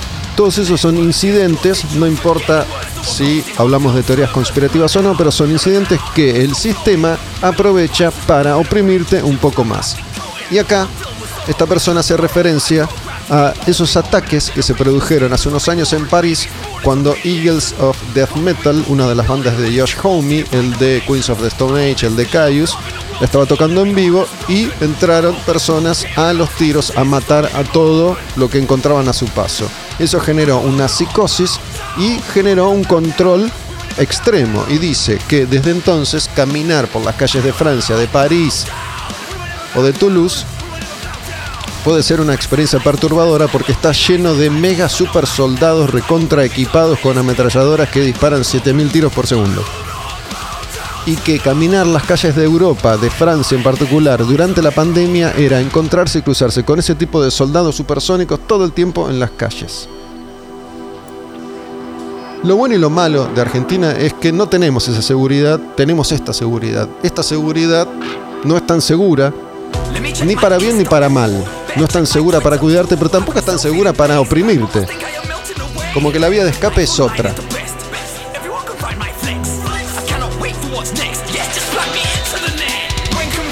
De alguna manera esta pandemia lo que hizo fue instalar una vez más masivamente la idea de irse, de alejarse, de la ciudad. Cada tanto eso vuelve, siempre está, pero cada tanto vuelve a nivel masivo. No, me tengo que ir, me tengo que alejar, me tengo que ir de esta locura. Tengo que tener una vida más sana. Bueno, de nuevo, ideológicamente, la intención de este proyecto Hacktivist es salir del sistema. No sabemos si lo van a lograr, no sabemos si lo vamos a lograr, pero como idea no deja de ser interesante.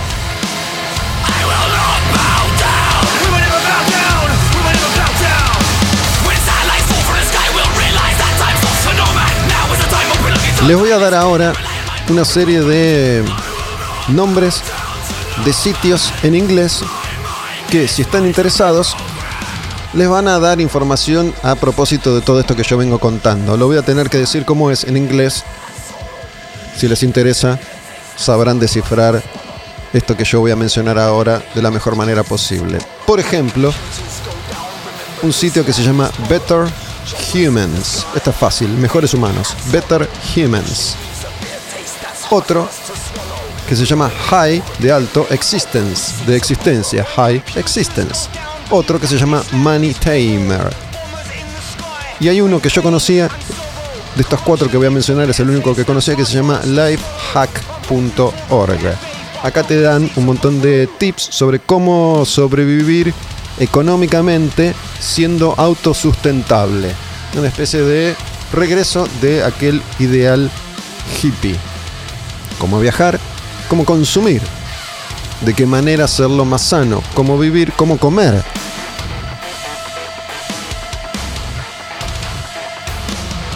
Y por último, da un ejemplo que me resultó reconfortante. Con este ejemplo, con esta lección de vida, vamos a cerrar este al demonio con el diablo. Arrancamos hoy presentándote un par de bandas nuevas, Wargasm y Death Tour. Después tuvimos una larga charla, como todas las charlas que tengo yo, con Enrique Gómez Chafal, un tipo que estuvo ahí antes que la mayoría de todos nosotros, cantando sobre un escenario en una Argentina que no conocía de heavy metal.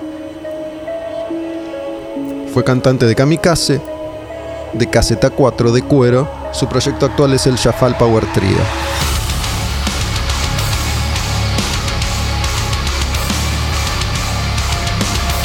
Es una especie de enseñanza esta historia final. Repito, Hacktivist es el nombre de este artista, de este grupo de artistas. Musicalmente no me pareció tan interesante como los que presenté en el comienzo de este Al demonio con el diablo, Wargasm y Death Tour. Pero, como idea, sí. Porque lo que hace es intentar darle forma a todo eso que por ahí sobrevuela las cabezas de todos nosotros, los jóvenes de este mundo. Porque me di cuenta que los que ya no son tan jóvenes, de alguna manera creen que esto ha sido todo, que hasta acá llegamos, ya tengo esto, ya es tarde para esto otro. Bueno, no tiene por qué ser así. Que tengas más de 40, o que tengas más de 50, o que tengas más de 60, no significa que no puedas hacer otro montón de cosas. Por eso, Enrique, a vos te hablo, a vos, Enrique Gómez Jafal, hace un rato te dije, te dejé plantada la semilla de la inquietud. Quisiste tener un grupo, un proyecto de rock progresivo desde que eras un joven argentino. No lo hiciste ahora que tenés, me dijiste, no al aire, pero sí fuera, 65 años. En un mes te voy a estar llamando, te voy a estar escribiendo y te voy a preguntar qué onda con ese proyecto. Porque tener 65 años no es excusa para no armar vos, que sos un músico, un proyecto de rock progresivo. Lo mismo le digo a todos ustedes. No hay excusas para hacer o dejar de hacer algo. Y esta es la historia. Dice que un hombre camina por la playa juntando pececitos que habían quedado varados en la arena. Pececitos que no pudieron regresar al agua y van a morir. Estrellas de mar. Una costa llena de estrellas de mar. Y esta persona, una por una, iba juntando las estrellas de mar y arrojándolas al agua. Parece que había cientos, miles de estrellas de mar varadas en la arena. Y esta persona de a una juntaba, arrojaba, juntaba, arrojaba. Y aparece otro ser humano que le dice, escúchame, No podés salvar a todas las estrellitas de mar, son miles. ¿Para qué lo haces? Y esta persona le responde de esta manera. Se agacha, agarra una estrella de mar más y la arroja al agua y le dice, mira, para esa estrellita de mar que acabo de salvar, esto que hice significa un montón. Esa es la enseñanza que les dejo hoy. Cada canción de estas es como una estrellita de mar que estamos arrojando al agua. A ver qué pasa con eso. Una pequeña enseñanza.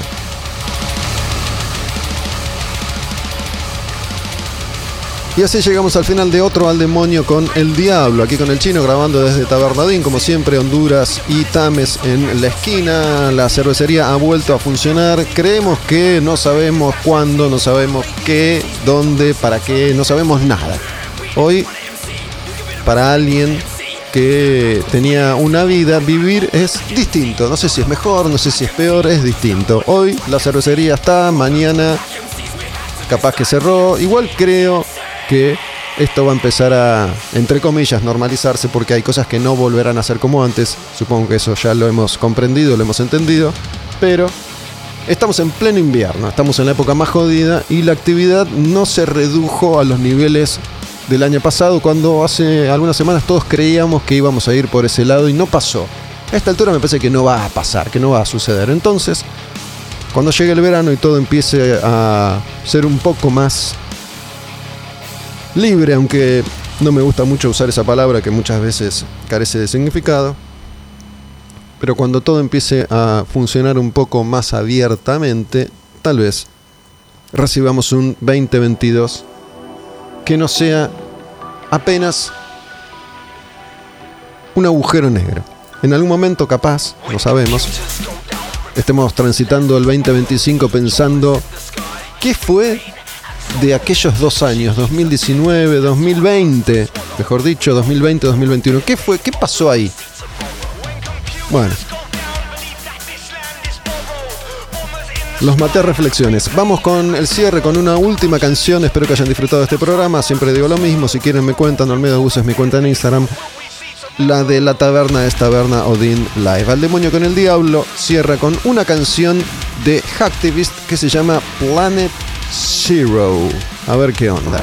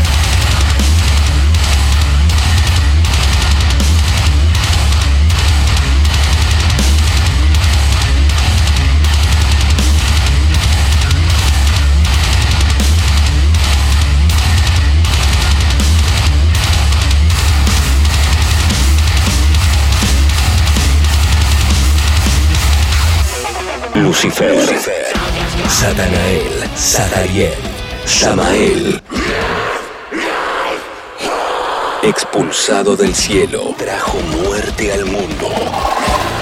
Al demonio con el diablo.